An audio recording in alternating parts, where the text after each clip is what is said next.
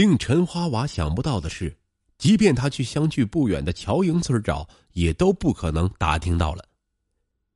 涉嫌命案的六名嫌疑人，至少有三人——刘天成、孙江本、张辉——改变身份证号，摇身一变成了另一个人。据获取的材料显示，二零零零年，罗夫现改名罗夫，派出所出具的户籍证明显示，孙江本身份证号六幺零五八二幺九七八一二二八幺五幺二。二零一六年，同样是该派出所出具的户籍证明显示，孙江本身份证号变更为六幺零五八二幺九七八幺二幺八幺五幺幺。孙江本的身份证号中。出生日期从十二月二十八日变为十二月十八日，身份证尾号由二变成一。这个二零零一年就被列为网上逃犯的人，通过何种手段顺利更改身份证，至今仍是个谜。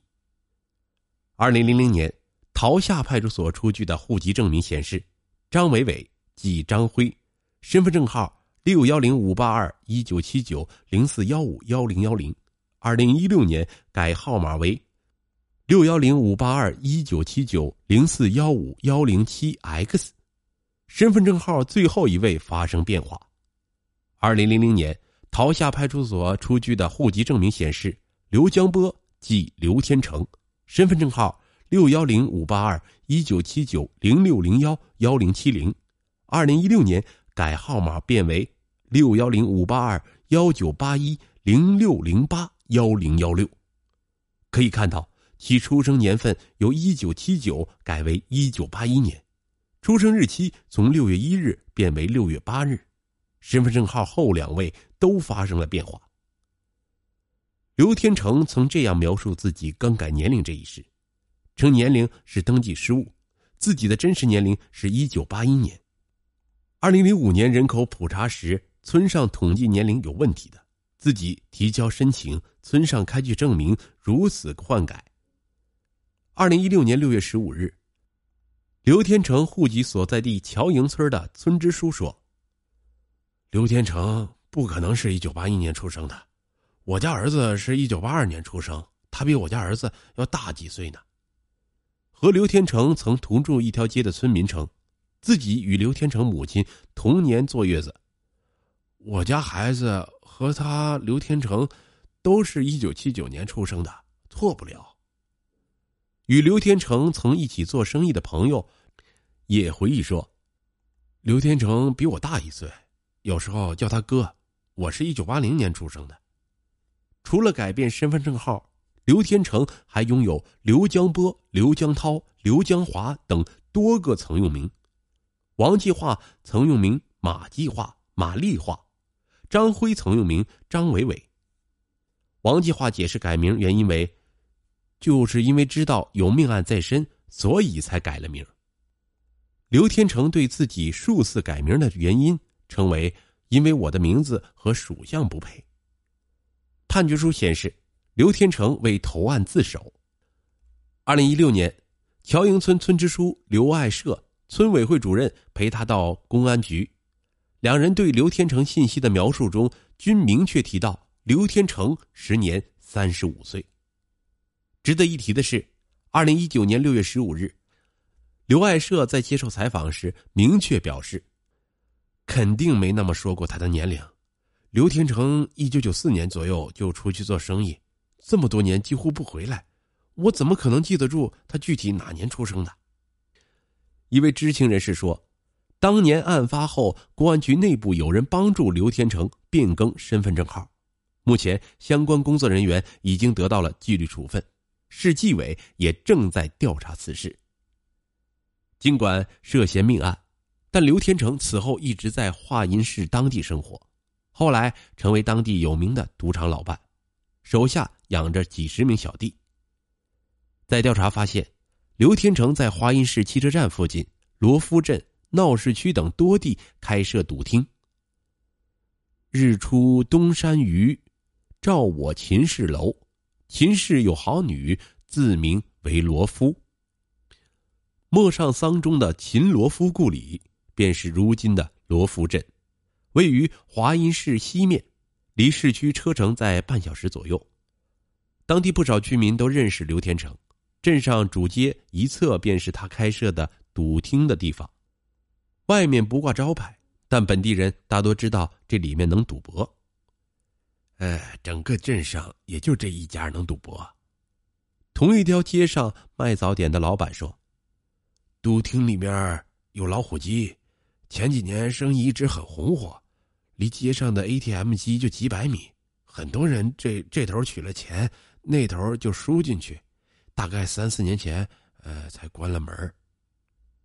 李飞曾和刘天成在华阴市汽车站附近合伙开赌厅。李飞说，他与刘天成通过发小介绍认识。五年前，刘天成介绍他做绝对赚赔不了的生意。刘天成自称找合伙人一起赚钱，分成十股，每股八万。李飞买了其中一股，他拉我们。总共十个人入股，相当于八十万，但当时的店投入不超过三十万，相当于他一下子就净赚了几十万。李飞说，开店不到一个月，刘天成就换了辆新车，路虎，市价一百多万。入股之后，作为股东还要每天强制消费至少五千元。刘天成要股东们买老虎机的筹码，输赢自理。开始赢得多。时间长了，大多数时候都是输。刘天成就是靠这个发家的，他有机关，想让谁赢谁就赢。李飞介绍，刘天成在华阴闹市区开了家方圆酒吧，地下一层设演艺厅，外面看是唱歌的，其实也是用来赌博的。那里玩一种名叫拆信封的游戏，用钱换筹码下注，猜信封里的数字。呃。一注二十元，但是翻倍增长，一个人可以买很多注，多的一晚上能输十几万呢。二零一六年六月，方圆酒吧所在地酒吧大门紧闭，附近居民证实里面曾经是赌博厅，输机检的人不少，但没人敢闹事，或者说没人最后赢得了刘天成。刘天成少年时。曾在隔壁大荔县的武术学校学过拳脚功夫，打架很厉害，手下养着很多小弟，是在道上混的人无人敢惹。不仅仅是在华阴当地，刘天成的触角还伸向了一百公里外的西安。华阴商人孙恩孝便是其中一个受害者，他常年在西安做房地产开发生意。位于西安市莲湖区的汉长安食品交易中心便是开发项目之一。孙恩孝介绍，刘天成在二零一二年就盯上了自己的项目，要介绍人来做这个工程。把施工的机器开进来堵着门，别的施工队进不来。本想着息事宁人的想法，孙恩孝把建造工程交给刘天成介绍的人。按照工程要求，承揽方要缴纳五百万质保金给开发商，刘天成出了这份钱。在工程尚未结束时，刘天成把这个钱要了回去。不久后，又说是投资款，要孙恩孝拿出两千五百万作为利润。孙恩孝说，在没达到刘天成要求后，刘天成一方便多次前来骚扰。二零一五年下半年。刘天成曾多次带领手下小弟几十人，手持棍棒、砍刀来到食品城进行打砸。公司员工龚栓虎说：“刘天成手下的人曾威胁说，要把你腿卸了，并且用刀背砸我的后背，用刀压在我脖子上，压我去见刘天成。”另一位员工郝杰杰回忆说，自己也曾被威胁过。在一段监控视频显示，几个戴着口罩、手持棒球棍的人进入办公室领域，砸坏办公室玻璃、桌椅等。多位市场内其他租户回忆说，指认出刘天成参与其中。团伙中一名未戴口罩参与打砸的人名叫郑小健，是刘天成的小弟。因涉嫌故意毁坏财物罪，二零一七年九月，郑小建被莲湖分局刑事拘留，后被以寻衅滋事罪。追究其刑事责任。同时期，刘天成并未因此事被追责。针对二零一五年下半年至二零一六年初的打砸行为，孙恩校方几次报警，莲湖市公安分局桃园路派出所几次出警立案，但一直未能阻止刘天成的行为。警察走了，他又来了。饱受刘天成骚扰的孙恩孝走上了实名举报的道路，他向西安市公安局政法委等部门反映情况，昔日命案也再次被翻出来。二零一六年九月，刘天成因涉嫌故意伤害罪被华阴市公安局刑事拘留，后羁押于看守所。二零一九年六月十八日，针对刘天成打砸事件为何三年后才被起诉？西安市公安局莲湖分局工作人员回应：此案正在侦查过程中，不便接受采访，之后会由西安市公安局统一披露相关信息。判决书显示。二零一六年，因涉嫌故意伤害罪，王洪刚、王继化、赵全红、张辉先后被华阴市公安局刑事拘留。四名犯罪嫌疑人落网后不久，刘天成到华阴市公安局投案。二零一七年六月，渭南市中院作出一审判决。法院认为，在共同犯罪中，被告人赵全红系行为提袭者，被告人张辉持匕首伤人。行为积极主动，应为主犯。被告人王永刚、王继化、刘天成在共同犯罪中作用较小，对被害人实施了拳脚殴打等轻微暴力行为，系从犯。被告人张辉、刘天成有自首情节。被告人王洪刚、王继化到案后对其主要犯罪事实能够如实供述，有坦白情节。被告人刘天成家属积极赔偿被害人家属和两名被害人经济损失，被害人及家属对全案被告人的犯罪行为表示谅解，最终对以上五人从轻或减轻处罚，以故意伤害罪分别判处赵全红、张辉、王洪刚、王继化、刘天成有期徒刑十一年、九年、四年六个月、四年六个月与三年。判决书显示。早在二零零一年，刘天成家属就曾赔偿陈花娃一点二万人民币。当时不知道是什么钱，以为是下葬的费用，就签了个协议。后来才知道，那个钱是不让我告的意思。二零一九年六月十四日，几乎不认识字的陈花娃回忆，案子给法院审的过程中，刘天成那边又给了三十五万作为赔偿。自己就签了谅解书，对象包括当时在逃的孙江本在内的全部六名犯罪嫌疑人。一审后，五人上诉至陕西高院，陕西高院决定不开庭审理。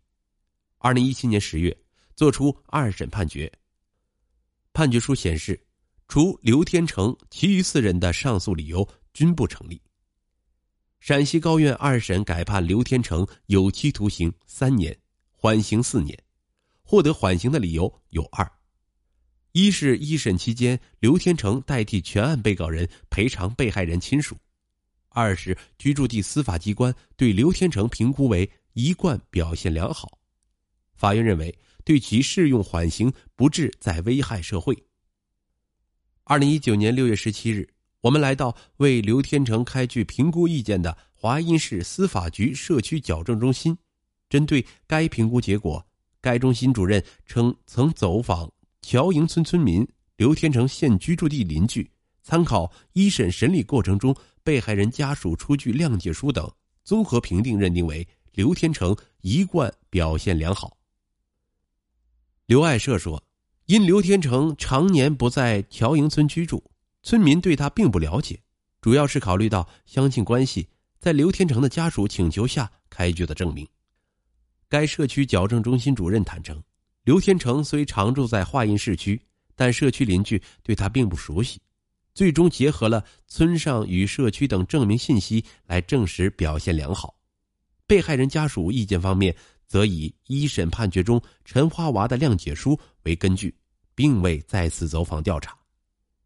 值得一提的是，刘天成居住的是华阴市检察院家属楼，当地住户反映。